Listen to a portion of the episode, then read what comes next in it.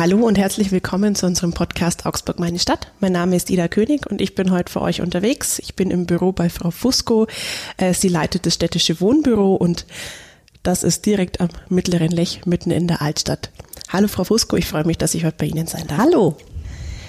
Frau Fusco, städtisches Wohnbüro, was macht denn das eigentlich? Das Wohnbüro ist eine Beratungsstelle für Wohnungssuchende, die äh, es ein bisschen schwer haben, wie zum Beispiel Familien, die wenig Einkommen haben, Krankheiten existieren, Suchtproblematiken vorherrschen wo man äh, billigen Wohnraum braucht und die stellen dann sehr schnell fest, oh, ist es sehr schwierig, selber eine Wohnung zu finden und diese Familien finden sich dann hier ein. Das sind also auch oft Leute, die dann schon selber lang auf der Suche waren, oder? Zumindest sind es Familien, die sagen, dass sie schon sehr, sehr lange suchen. Im Beratungsgespräch stellt sich dann aber meistens sehr schnell heraus, dass äh, falsch gesucht wird. Und das ist unser Schwerpunkt, die Familien aufzuklären, wie man richtig und effektiv sucht was dann oftmals zur Folge hat, dass die Familien dann auch selber finden. Die machen beim äh, Suchen viele Fehler, aber das wussten sie vorher nicht besser. Also das ist keine Schuldzuweisung, sondern die Familien sind einfach schlecht beraten und das ist unser, unsere Aufgabe, einfach uns anzuhören, was ist da genau das Problem, welche Probleme kann man beheben und wie suchst du am besten und auch wo. Was für Fehler macht man denn, wenn man eine Wohnung sucht? Kann man das pauschal sagen oder vielleicht wissen Sie ein paar Beispiele, die Sie uns vielleicht nennen können? Pauschal kann man es nicht sagen, aber viele, die bezahlbaren Wohnraum benötigen, die müssen ganz dringend die Suche mit dem Wohnberechtigungsschein des Wohnungs- und Stiftungsamtes beginnen. Das ist schon mal das Erste, was gar nicht gewusst wird und somit nicht beantragt ist. Es sind Miethöhen zu beachten, wenn man von der Grundsicherung lebt, die oftmals nicht verstanden werden. Oftmals sind Sozialleistungen nicht ausreichend beantragt, die man hätte beantragen können. Unterlagen sind nicht zusammengesammelt, die Vermieter gerne sehen würden. Und ich könnte jetzt noch eine ganze Weile weitermachen. Also die Leute wissen oft gar nicht, äh, was ihnen alles zusteht dann im Endeffekt, Richtig. oder? Richtig und kommen sehr, sehr spät. Oftmals, was mich dann besonders schmerzt, kommen Leute auch erst hier in die Beratungsstelle, wenn die Situation sich zugespitzt hat, wenn man zum Beispiel schon kurz vor der Obdachlosigkeit steht. Und oftmals hätte man helfen können, wenn die Familien früher gekommen wären. Wo wohnen denn die Familien oft dann vorher, bevor sie eben dieses Problem haben, dass sie was Neues brauchen? Sind es dann so kleine Wohnungen oder sind es Einrichtungen? Wo kommen die Leute her? Die kommen aus äh, jeder Schicht, aus jeder Situation. Es sind Leute aus Einrichtungen, aber auch Leute, die äh, auf Wohnungssuche gehen müssen, weil sich die Familie vergrößert hat, man eine Wohnung verliert durch Kündigung, Mietschulden, äh, weil sich die persönliche Situation äh, verschärft hat, zum Beispiel die älteren Semester, ein Ehepartner verstirbt. Da stirbt ja nicht bloß der geliebte Mensch, sondern da geht auch ein Großteil des Einkommens weg, kann man plötzlich die Miete nicht mehr bezahlen. Die Senioren kommen viel zu spät zu den Ämtern und lassen lassen sich helfen. Das ist auch eine Sache des Stolzes. Das sind so die Leute, die dann hierher kommen. Sind es vor allen Dingen ältere Leute, die dann oft auch sich nicht helfen lassen wollen, weil sie das vielleicht auch gar nicht gewöhnt sind, weil sie sagen, ich habe doch mein ganzes Leben lang alles selber geregelt? Ja. Die haben Angst vor Behörden, die haben einen hohen Stolz, die haben äh, jahrzehntelang sich selber versorgt und wollen nicht zum Amt gehen, haben da auch teilweise Angst davor. Das ist eine große Hürde, dass die Seniorin oder der Senior nehmen muss. Ja, ist ein Problem. Ähm, jetzt haben Sie vorher gesagt, das sind eigentlich ganz verschiedene Schichten ja. und äh, Menschen, die da zu Ihnen kommen. Mhm. Wer ist, kann man, kann man sagen, wer vielleicht ganz besonders auch von dieser Situation betroffen ist? Also ich habe mir jetzt mal die Statistiken angeschaut von den Besuchern des Wohnbüros und äh, die größte äh, Schicht, die auf Wohnungssuche geht und Probleme hat, sind wirklich Alleinstehende und davon ein bisschen mehr Männer wie Frauen. Gefolgt von Familien mit vielen Kindern und Alleinerziehende. Also die Senioren dann wahrscheinlich, weil ein kleines Gehalt oder eine Rente genau. immer reicht. Ja, ja, kriegen oftmal, oftmals Kündigungen. Das kommt bei den Senioren genauso vor wie bei den Jüngeren und dann eben die Veränderung der finanziellen Situation. Das ist, glaube ich, das Hauptproblem bei den Älteren. Also auf einmal dann weniger Geld haben. Ganz genau. Wenn der Partner verstirbt, kriegt man halt im besten Fall die Hälfte der Rente in Form von der Witwenrente und da ist man auf einen Schlag plötzlich nicht mehr in der Lage, eine Miete zu bezahlen. Wie groß ist da das Problem, dass die Mieten ja in den letzten Jahren doch teilweise massiv gestiegen sind? Also ich kann mich daran erinnern, ich habe, Gott, wann hatte ich denn meine erste Wohnung in Augsburg? Ich glaube, es ist jetzt sieben oder acht Jahre her. Da war die Welt Studium. noch in Ordnung, ja. Und mhm. ähm, Ich habe dann damals gesucht und also für 400 Euro warm hat man da eigentlich in Augsburg immer irgendwie was gekriegt. Da braucht man jetzt nur mal zum Suchen anfangen. Nein. Einfach nein. Die Mieten sind stark gestiegen, das fällt jedem auf, auch äh, den Menschen, die nicht auf Wohnungssuche gehen. Man kriegt es einfach mit. Ähm, Gott sei Dank sind auch die Angemessenheitsgrenzen immer angestiegen, also die Miethöhen, die die äh, Grundsicherungsträger oder auch das Wohngeld äh, mitträgt. Trotzdem ist das eine Wohnung im eher in, im niedrigen Segment. Die gibt es, aber es ist schwer dran hinzukommen. Es ist nicht aussichtslos, aber schwer. Auf dem freien Wohnungsmarkt äh, eine Wohnung zu finden, das gibt es auch, aber da sind die Mieten natürlich höher wie jetzt bei den Genossenschaften oder beim sozialen Wohnungsbau. Da muss man dann oftmals auf viele Quadratmeter verzichten, die man vorher für diese Miete noch bekommen hätte. Wenn Sie sagen äh, Genossenschaften und sozialer Wohnungsbau, ist es da schon noch so, dass es einigermaßen genug gibt oder gibt es auch da einfach zu wenig Wohnungen? Viel zu wenige. Ich muss es sagen. Ja. ja. Wie können Sie dann trotzdem helfen, wenn es irgendwo, es gibt zu wenig günstige Wohnungen oder bezahlbare Wohnungen? Wo setzen Sie an und wo sagen Sie, okay, da gibt es Möglichkeiten. Wie gesagt, zunächst einmal äh, aufklären, was möglich ist, wie man sucht. Da werden auch bei äh, persönlichen Gesprächen bei den Vermietern kolossale Fehler gemacht. Es fehlen Unterlagen, es ist zu wenig äh, Sozialleistung beantragt, da muss man einfach ansetzen. Trotzdem muss jeder, der auf Wohnungssuche geht, sich darauf einstellen, dass der Prozess der Wohnungssuche viele, viele Monate dauert. Das heißt, viele Monate muss ich aktiv sein, immer wieder gucken, muss damit leben, dass es Absagen hagelt, darf nicht innerlich kündigen und resignieren.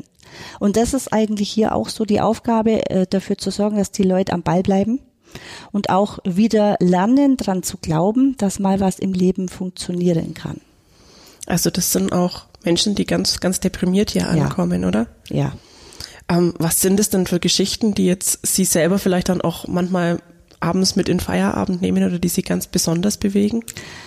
Also wie gesagt, Senioren kurz vor der Obdachlosigkeit, die an meinem Tisch sitzen und weinen, das ist was, was für mich sehr schwer zu ertragen ist. Das nehme ich mit nach Hause. Auch die alleinerziehende Mami, die wirklich alles tut, äh, die aber alles alleine schaffen muss und es da schwer hat, nimmt mich mit. Obdachlose junge Menschen, ganz furchtbar für mich. Es gibt so viele junge Menschen, die offensichtlich keinen Rückhalt von der Familie haben, total hilflos sind, keinen Plan. Das ist was, das für mich, ich habe selber eine Tochter, die eine junge Erwachsene ist, das ist für mich ganz schwer auszuhalten, dass junge Menschen überhaupt keine Hilfestellung von den Familien haben. Das ist äh, für mich, ich glaube, ich will das auch gar nicht nachvollziehen. Da bin ich Mutti. Gibt es dann manchmal auch so Lichtblicke, wo man sagt, okay, jetzt kommt vielleicht sogar ein Vermieter auf einen zu, der sagt, Mensch, ich habe da was, äh, ist vielleicht nicht mehr im aller, allerbesten Zustand oder ist eine kleine Wohnung, weiß ich nicht so richtig, an wen bringe ich die los? Äh, Gibt es auch so Momente, die es dann irgendwo auch wieder wettmachen oder wo sie sagen, okay, da, da sehe ich, dass wirklich was vorwärts geht? Ja, die gibt es, Gott sei Dank. Wir kriegen immer wieder mal Wohnungen angeboten vom freien Wohnungsmarkt, von Vermietern, die helfen wollen, die vom Wohnbüro gehört haben. Also der Buschfunk hilft uns da sehr, äh, die dann, wie gesagt, Immobilien anbieten, wo sie sich unsicher sind, muss ich da was renovieren, kann ich das so vermieten, welche Mieten darf ich da verlangen? Äh, das sind auch in der Regel Vermieter, die Gutes tun wollen die also sich selber dafür entschieden haben, an sozial Schwache zu vermieten und an die müssen wir verstärkt dran. Es kommt immer wieder und ich freue mich jedes Mal, wenn ich dann so eine Wohnung vermitteln darf. Na, ähm, kommt immer wieder vor, aber viel zu selten. Ich bräuchte das in, in viel größerem Maße und die Vermieter wissen auch nicht, dass äh, es nicht damit getan ist, dass so eine Wohnung vermittelt wird an einen Mieter, der in ihr Wunschprofil passt, sondern wir bieten auch Nachbetreuung an, also dass so ein Mietverhältnis auch langfristig funktioniert dass die Mieten auch äh, dauerhaft fließen.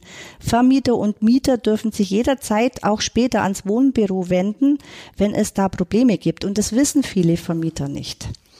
Als Vermieter ist es vielleicht auch gar nicht so einfach, oder? Wenn man sich manchmal denkt, äh, Mensch, ich würde ja vielleicht ganz gern helfen, aber dann habe ich jemanden in meiner Wohnung, äh, der hat vielleicht das Suchtproblem oder der ist finanziell einfach schlecht aufgestellt. Was mache ich denn, wenn der die Miete nicht mehr zahlen ganz kann genau. oder nicht mehr zahlt? Ganz genau. Also es kann jeder nachvollziehen, dass man diese Angst hat, weil der Wohnungsbesitzer ist in der Regel nicht unbedingt der Millionär. Also die sind auf ihre regelmäßigen Mieteinnahmen angewiesen und haben dann natürlich Angst, sozial Schwache einziehen zu lassen, aus Angst vor Mietnomaden oder dass Mieten nicht fließen. Und viele Vermieter wissen eben nicht, dass wir da ansetzen und auch Hilfestellung leisten. Wenn die das hören, sind sie natürlich viel schneller bereit, dann ihre Immobilie dann auch zur Vermittlung zur Verfügung zu stellen. Also da sind wir gerade dabei, das ein bisschen mehr zu publizieren. Wir haben auch eine neue Kollegin bekommen, die ab jetzt in die Akquise verstärkt geht und an die Wohnungsbesitzer herantritt. Das wird aber erst mittelfristig greifen. Die Vermieter sollen einfach mutig sich an uns wenden. Ich habe es auch schon ein paar Mal erlebt, dass Vermieter anfragen, habt ihr mir jemanden, weil in dem Moment, wo man heutzutage eine Wohnung inseriert, bei ImmoScout oder wo auch immer, da werden die Vermieter geflutet mit Anfragen, mehrere hundert ähm, da haben die Angst vor. Und wenn die dann so ein paar ausgesucht bekommen von einer anderen Stelle, na, dann haben die einfach weniger Aufwand. Das ist mit einem Besichtigungstermin verbunden etc. Ist auch oft der Grund, dass sich Vermieter an uns wenden, was ich begrüße, weil es stimmt. Gibt es dann auch Fälle, bei denen Sie sich ganz besonders schwer tun, die unterzubringen oder wo Sie sagen, okay, das ist eigentlich fast hoffnungslos, dass ich für denjenigen oder diejenige noch eine Wohnung finde? Ja, die gibt es. Familien oder Menschen, die ähm, ganz hohes Schuldenpotenzial haben, also eine schlechte Schufa haben. Da ist es fast aussichtslos, die äh, in Wohnraum zu vermitteln, weil selbst der soziale Wohnungsbau äh, guckt danach.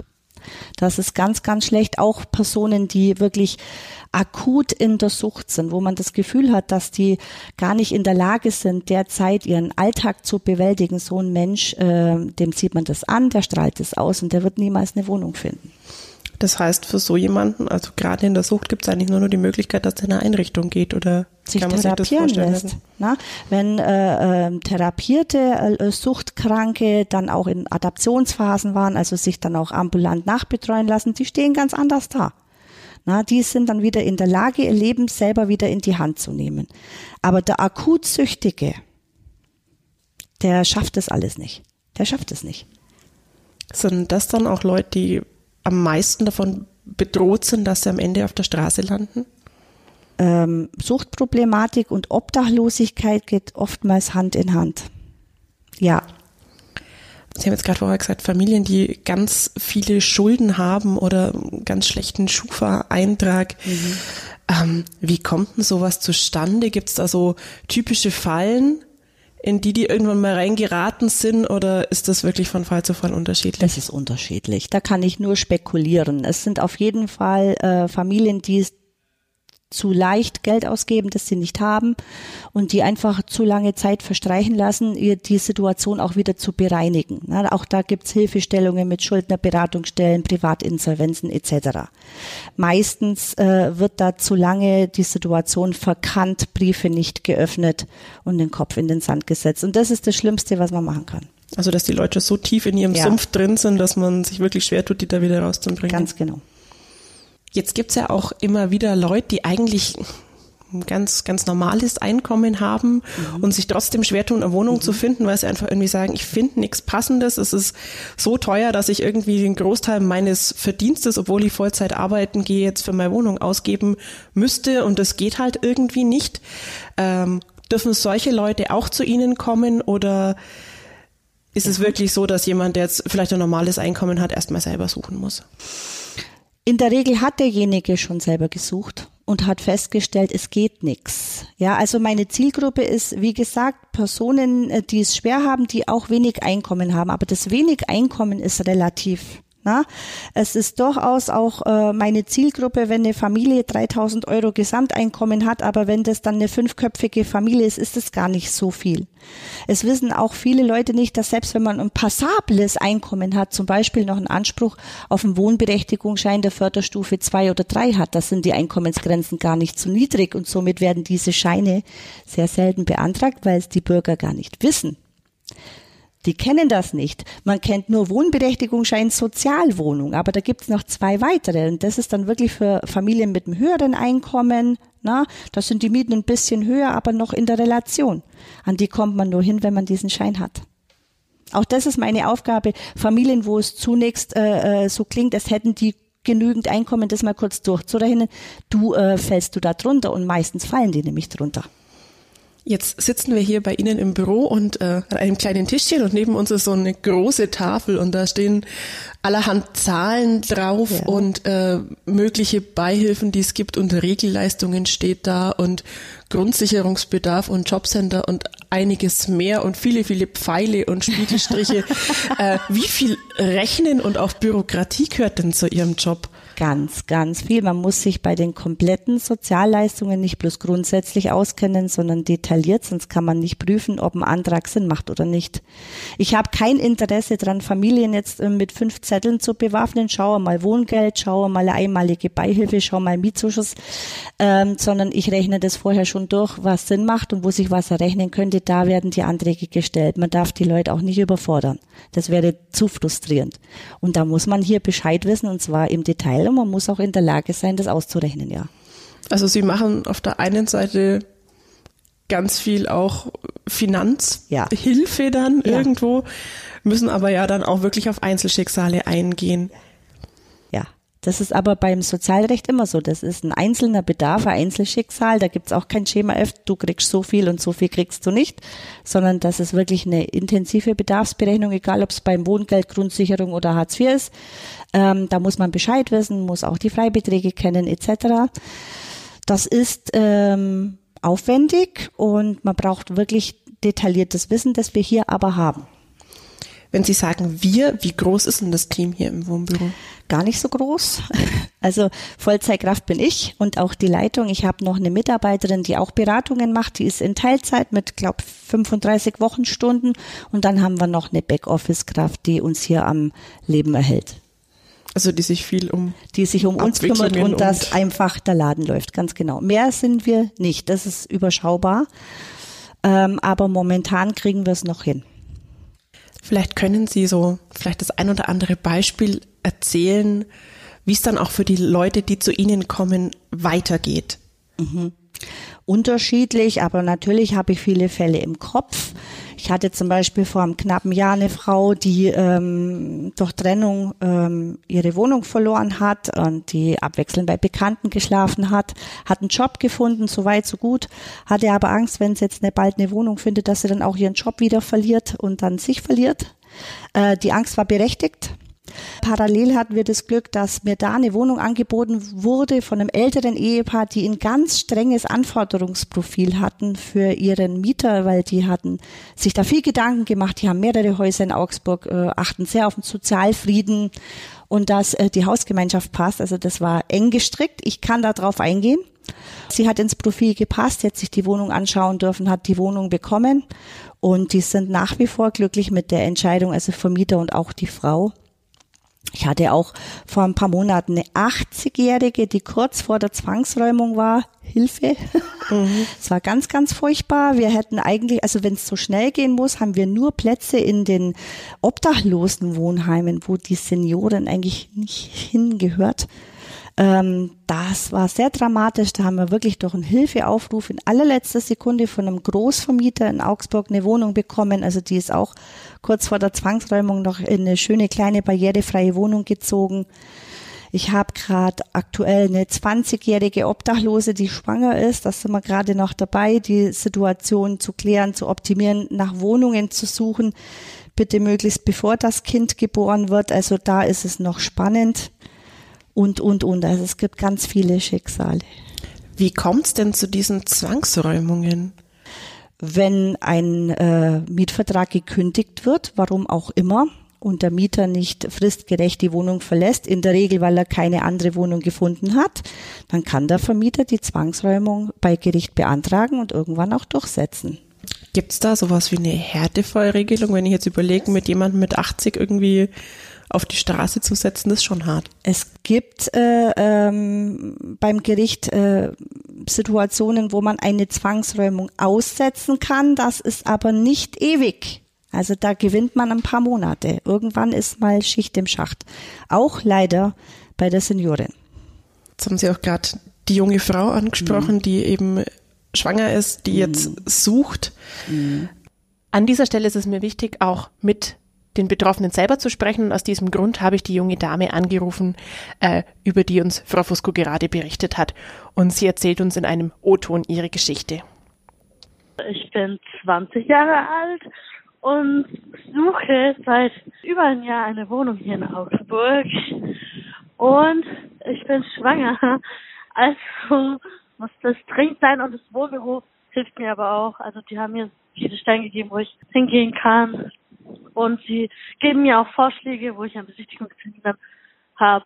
Ich bin, ich bin von, ich bin erst also von Jobcenter und ich bekomme viele, viele, viele Absagen, weil, weil die denken irgendwie, dass von Jobcenter die Leute irgendwie so, so faul sind und nichts machen. Und ich bin nur eigentlich auf dem Jobcenter, weil ich von meiner Mutter ausgezogen bin und ich hier Stress hatte und ich dann mit meinem Vater auch keinen Kontakt mehr hatte und ich da immer bei Freundinnen schlafen musste und für eine Ausbildung alles wäre das viel zu stressig gewesen für mich. Also wenn ich die Wohnung gefunden habe und mein Baby jetzt halt größer ist, dann will ich auf jeden Fall noch eine Ausbildung machen und auf eigenen Beinen stehen und die Wohnung dann selber zahlen und ein geregeltes Leben haben. Frau Fusko, auf einen Punkt würde ich gern nochmal zu sprechen kommen. Ist das was, das man oft unterschätzt, dass Leute vielleicht nicht direkt auf der Straße schlafen, aber dass die irgendwie so von Couch zu Couch äh, ja. touren, schauen, ja. dass sie bei Freunden unterkommen? Ja. Das ist bei, äh, ein hoher Prozentsatz. Also wir unterscheiden hier wirklich zwischen obdachlos und wohnungslos, weil das ein Unterschied ist. Und es gibt ganz viele, die keine eigene Wohnung haben und äh, irgendwo übernachten, bei Bekannten, bei Familien etc. Ja, ist gar nicht so selten. Wie lang geht sowas oft? Geht es teilweise über Monate, über Jahre oder gibt es, über Jahre eher selten, Monate ja, äh, in der Regel sind es aber nur Wochen. Man nimmt oft gerne mal zunächst einen Freund auf oder eine Freundin, weil die in einer Notsituation ist. Wenn man aber dann zusammen wohnt, geht man sich mal so richtig schnell auf den Nerv. Da spitzt sich dann die Situation zu, äh, da wird gestritten und dann muss derjenige oftmals schneller, als er zunächst gedacht hat, die Wohnung wieder verlassen, ja. Gibt es denn auch Leute, die wirklich auf der Straße waren und dann irgendwann bei Ihnen landen und sagen, ich möchte jetzt mein Leben da wieder in, auf die Reihe kriegen? Gibt es auch. Gibt es. Und gibt es da auch die Chance, diejenigen zu vermitteln oder ist es da so schwierig, dass das wirklich irgendwie auch mit zu den härtesten Fällen für Sie gehört? Schwierig ist es bei jedem. Es kommt auf den Zustand der Person drauf an. Wie ist derjenige beieinander? Äh, kann er sich noch um seine Belange kümmern? Auch wie sieht er aus? Das darf man nicht unterschätzen. Ähm, es gibt durchaus äh, langjährige Obdachlose, die eine Chance haben, wieder eine Wohnung zu finden. Da ist es allerdings der erste Schritt meistens, dass die zunächst einmal einen Platz in den Übergangswohnheimen bekommen, dass die wirklich ähm, auch einen Wärmeschutz genießen und mal wieder ein bisschen zur Ruhe kommen. Und von dort aus geht man dann auf Wohnungssuche. Also die wenigsten bleiben freiwillig im Freien. Gibt es auch habe einen jungen Mann, der nicht ins Übergangswohnheim äh, ziehen will, der schläft wirklich lieber im Zelt, das gibt es. Trotzdem hat der äh, durchaus Chancen, wenn er sich ähm, aktivieren kann und überall schön auf Wohnungssuche geht, wird auch er mittelfristig was finden. Sie haben jetzt schon gesagt, die Optik oder das Auftreten ist ein Punkt, der eine Rolle spielt ja. bei einer Wohnungssuche. Klar, niemand will jemanden, der ganz offensichtlich ungepflegt ist genau. irgendwie und so einen verlotterten Eindruck hat, gerne in seinem Eigentum haben, denke ich. Ja. Was gibt's denn sonst noch für Fehler, die Menschen machen, wenn sie denn zu einem Besichtigungstermin gehen? Zu viel oder zu wenig reden? Beides ist schlecht. Der Vermieter will sich natürlich ein Bild machen von der Person, die sich um eine Wohnung bewirbt. Schlecht ist, wenn man äh, den Vermieter zuquatscht mit seiner halben Lebensgeschichte. Das ist schlecht, das ist zu viel Information. Schlecht ist aber auch, wenn man schweigend durch die Wohnung geht und gar nichts sagt und nur einsilbig auf Fragen antwortet. Da wirkt man unkommunikativ. Das wird, kann missverstanden werden. Es ist auch schlecht, auch wenn ich es verstehe, wenn man eine Wohnung besichtigt und da wirklich mit der Lupe nach Fehlern bei der Wohnung sucht. Das ist nachvollziehbar. Man will ja in eine gute Wohnung ziehen, die keine Mängel hat. Aber wenn man natürlich dem Vermieter schon, also nur damit konfrontiert, also der Rollladen ist kaputt und die Leiste ist kaputt, kein Wohnungsbesitzer lässt sich gerne die Wohnung schlecht reden. Also man hat quasi einfach keine Lust, dass er dann Querulant einzieht jetzt mehr Ganz oder weniger. genau. In dem Fall wird es immer die andere Familie sein, die die Wohnung bekommt. Jetzt haben Sie gesagt, man kann durchaus auch zu viel reden. Ja. Was sind denn Sachen, die einen Vermieter bei einer Wohnungsbesichtigung erst einmal gar nichts angehen? Also den halben Lebenslauf zu erzählen und vielleicht noch äh, eine halbe Stunde die Krankheitsgeschichte, das ist nicht ganz so spannend. Das ist auch kein Thema, das dahin gehört. Man soll sich präsentieren, man soll natürlich Aussagen treffen über die finanzielle Situation, auch die berufliche. Das ist das, was den Vermieter interessiert. Wie gesagt, Scheidungsproblematiken, wie gemein der Ex-Mann war oder dass man die letzten Monate in dem in der und der Klinik war, das eher nicht. Das schreckt eher ab. Das schreckt ab. Ja. Wenn es denn dann klappt, man sagt, juhu, wir haben jetzt für denjenigen was gefunden, wie geht's dann weiter? Mit dem Mietvertrag kümmern sich dann da die Menschen eigenständig drum oder sind Sie da auch wieder mit dabei? Wir betreuen die Leute so lange, bis ein Mietvertrag unterschrieben ist und bis Kaution und Mieten fließen. Das heißt, wir, wir machen die Behördengänge mit diesen zusammen. Das heißt nicht, dass wir mit denen ins Jobcenter gehen, aber wir sagen denen genau, du machst jetzt das, du holst dir den Zettel, du bringst mir das. Also wir kontrollieren das, dass das funktioniert, leiten das auch an den Vermieter weiter, sodass wirklich alles unternommen wird, dass Miete und Kaution fließen und auch der Vermieter sicher sein kann. Und das machen wir so lange, solange wir das Gefühl haben, dass die Familie in Eigenregie das noch nicht schafft. Das klingt jetzt ja alles schon sehr zeitaufwendig. Ja. Wie viele Fälle schaffen Sie denn da gleichzeitig? Das da habe ich mir noch gar keine Gedanken gemacht. Es gibt Fälle, die sind mit ein, zwei Beratungsgesprächen äh, eineinhalb Stunden erledigt. Es gibt aber auch Fälle, auch äh, wenn es behördentechnisch knifflig wird, wo ich 20, 30, 40 Stunden investieren muss. Das gibt's. Also gerade die alte Dame, die 80-Jährige, das war eine Ansage. Also da war ich ein paar, ein paar Wochen sogar beschäftigt. Es ist äh, unterschiedlich. Ähm, die Zeit, die so ein Fall braucht, die nehmen wir uns. Welche Rolle spielt denn da auch das persönliche Gespräch? Wie wichtig ist das? das Gespräch mit dem Vermieter findet nur statt, wenn es nötig ist. Äh, der Vermieter will sich auch in der Regel nicht mit einer Beratungsstelle auseinandersetzen, sondern mit dem Mieter an sich wenn ich zu, das Gefühl habe, dass ein klärendes Gespräch nötig ist, weil es da zum Beispiel auch zu Missverständnissen kam, dann mache ich das.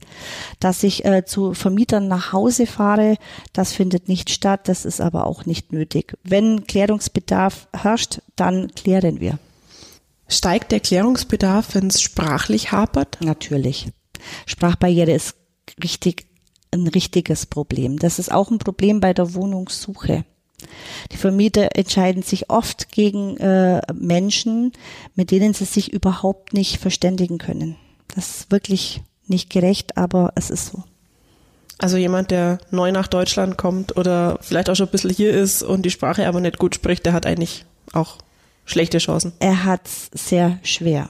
In der Regel werden dann dolmetschende Personen mitgenommen. Das ist schon mal was. Aber der Idealfall ist es nicht. Der Vermieter möchte sich mit dem Mieter auseinandersetzen. Der will auch sicher gehen, das schreiben oder wenn er mal anruft, dass das auch verstanden wird. Na, da haben die Angst, dass das dann nicht klappt, wenn sie eine Familie einziehen lassen, äh, bei der es fast keine deutsche Sprache gibt. Wie lange gibt es ein Wohnbüro eigentlich schon? Die offizielle Eröffnung war im Sommer 2018. Das war äh, Juni. Da ist das Jakobstift hier eröffnet worden und da ist nicht nur das Wohnbüro eingezogen, ähm, sondern auch alle anderen Dienststellen, die mit dem Thema Wohnungssuche zu tun haben, wie das komplette Stiftungsamt mit dem sozialen Wohnungsbau, die Armutsprävention, die bei Mietschulden und Energieschulden helfen kann. Das Freiwilligenzentrum ist hier. Ähm, das ganze Team Mietzuschuss ist hier im Haus. Also das heißt, wenn die Leute Sache hierher kommen, ja. können sie sie eigentlich quasi hier von Büro zu Büro Ganz schicken. genau. Wir schicken die Leute von Zimmer zu Zimmer. Äh, nicht selten bringen wir sie direkt dorthin, weil viele sagen, ich gehe dahin und tun es nicht. Also wir haben jetzt hier kurze Wege und äh, schleusen uns wirklich die Kunden gegenseitig zu, wenn wir das Gefühl haben, dass eine andere Stelle helfen kann. Und da haben wir alle, die wir hier sitzen, auch ein Auge drauf. Was müsste sich denn im Großen und Ganzen tun, dass es für solche Menschen, die zu Ihnen kommen, wieder leichter wird, eine Wohnung zu finden? Wir bräuchten mehr Wohnungen. Das ist aber was, wo es so schnell nicht passieren wird. Es ist ja nicht bloß in Augsburg eine Wohnungsnot, das ist ja bundesweit. Na? Und äh, über Nacht werden nicht 10.000 Wohnungen gebaut. Ich würde es mir wünschen, das wird aber nicht passieren. Und solange die Nachfrage höher ist als das Angebot, solange ist es schwierig. Frau Fusco, ich sage ganz herzlichen Dank, dass Sie sich die Zeit genommen haben. Euch auch vielen Dank fürs Reinhören. Wie immer, wenn ihr uns eine Mail schreiben wollt, einfach an podcast.augsburger-allgemeine.de. Wir hören uns beim nächsten Mal.